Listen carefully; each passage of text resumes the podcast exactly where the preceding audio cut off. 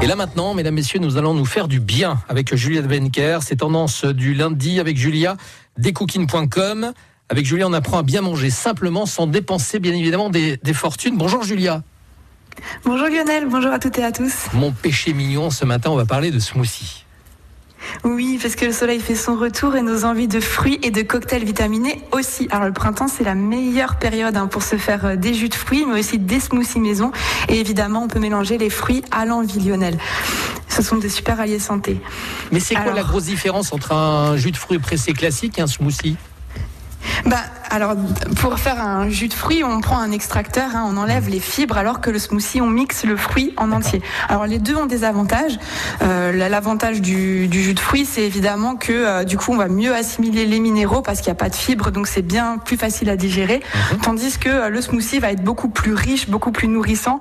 On peut, on peut donc vraiment mieux assimiler les nutriments et c'est beaucoup plus énergisant, donc vraiment parfait pour le matin.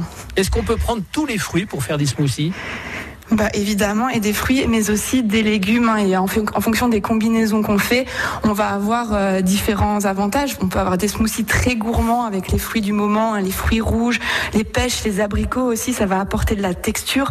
On peut faire aussi des mélanges plus détox avec euh, des fruits jaunes, plutôt des pommes, des poires.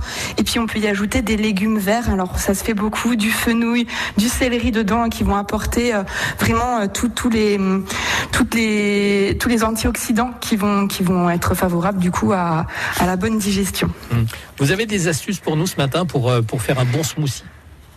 Alors pour faire un bon smoothie, bon déjà il faut prendre des bons fruits bien mûrs hein, évidemment, locaux. Enfin ça je je- j'insiste toujours. Et puis donc c'est la qualité du fruit qu'on utilise. Et puis on peut par exemple le délayer un petit peu s'il est trop épais avec de l'eau ou voire du lait ou du lait végétal. hein. Et ça c'est très bon, ça apporte encore plus de douceur.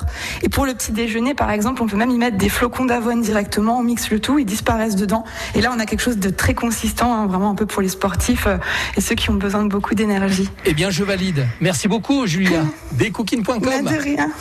Oui, à la semaine prochaine.